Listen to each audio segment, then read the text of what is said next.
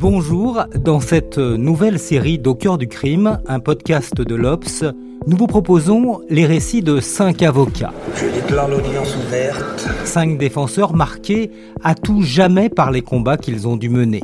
Le terme de combat me, me paraît le plus juste car il faut les voir ou les entendre quand dans les prétoires ou devant les caméras et les micros, ils s'avancent, souvent la, la peur au ventre, mais aussi les forces décuplées par l'envie de convaincre. Oui, défendre, c'est toujours partir au combat. Vous entendrez donc Patrick Maisonneuve nous raconter comment il a accompagné Pierre Bérégovoy dans ces dernières semaines avant que l'ancien Premier ministre, dévasté par la peur du scandale, décide finalement de mettre fin à ses jours.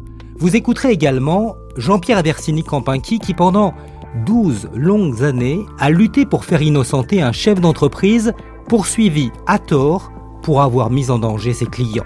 Nous avons aussi recueilli le témoignage de l'avocate Zoé Royot, qui se désespère de voir les femmes, victimes de viol, toujours aussi mal considérées par la justice. Serge Billet, lui, nous racontera son émotion avant sa plaidoirie pour Carmen Bois, une jeune fille qui était accusée de parricide. Enfin, Pascal Garbarini a accepté de revenir en toute franchise sur ses années d'avocat militant de la cause nationaliste corse. Cinq récits, cinq avocats qui osent encore croire que dans notre monde, la simple puissance de leur verbe et la force de leur conviction peuvent encore tout changer. On vous souhaite une bonne écoute d'Au cœur du crime.